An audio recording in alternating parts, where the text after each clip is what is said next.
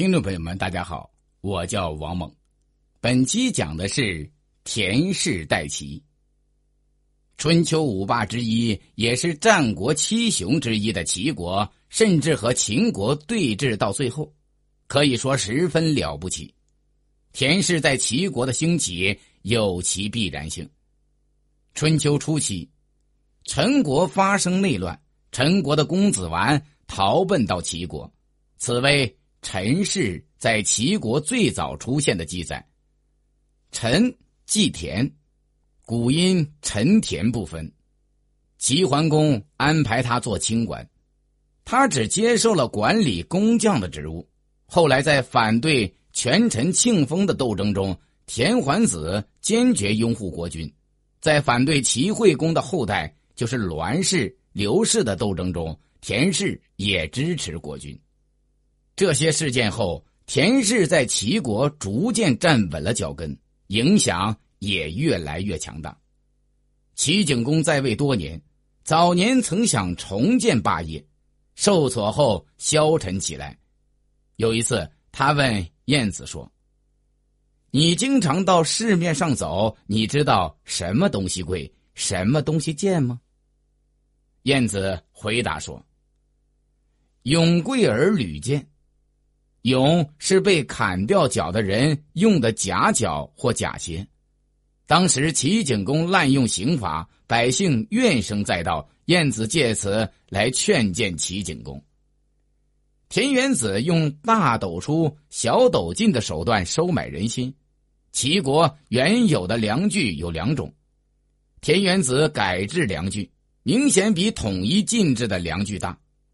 在往外借粮时，田园子使用自己的家粮；往里收回粮食时，使用公粮。自己吃了亏，老百姓却连连称好。因此，当时的民众大量归往田氏门下，田氏就把这些人私藏起来，并不上报户数，被称为隐民。经过两次比较大的斗争，田氏才在齐国取得了绝对性的胜利。第一次是在公元前五三二年的夏天，齐景公临死前托付高张、国夏两人辅佐太子图，是托孤大臣。田氏要想取得齐国政权，就必须除掉他们。田氏表面上对这两人十分恭顺，实际上却处处与他们作对，并不时重伤诋毁他们，争取朝中的人心。后来，高张、国下两人密谋除掉田氏。田氏得到消息后，鼓动大夫联络贾氏，一起攻入宫中，挟持了国君，在街上和自己人相遇。就这样，国君就成了他手中的傀儡。第二次政变发生在公元前四八一年，齐简公十分宠信监止，任命田常和监止分别担任左右相。实际上，监止牵制着田常，田常就想密谋除掉监止。田氏家族先派族人田豹打入监止的内部，做了他的家臣，取得了他的宠信，获得了大量机密后，族人田逆等逼迫田常劫持了齐简公。监止失去了国君的支持，又因不得人心，他也就无计可施，只得逃走。监止逃跑时竟迷了路，逃入田氏的封地，被捉住，杀死了。后来齐简公逃到了舒州，不久也被田常抓住，杀死了。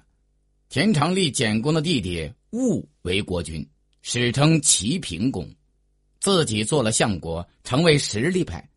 公元前四七六年，田氏完全掌握了齐国的政权。田常死后，其子襄子盘代立。襄子有雄才大略，将田氏的势力进一步扩大。田氏取代姜氏，已是历史趋势。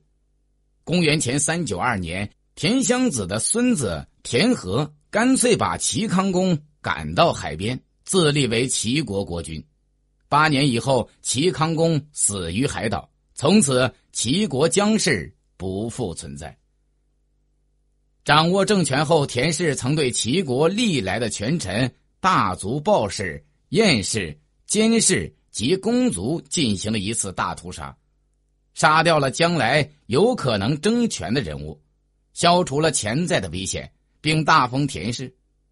齐国高官显贵全由田氏担任，田氏在齐国的统治地位十分牢固。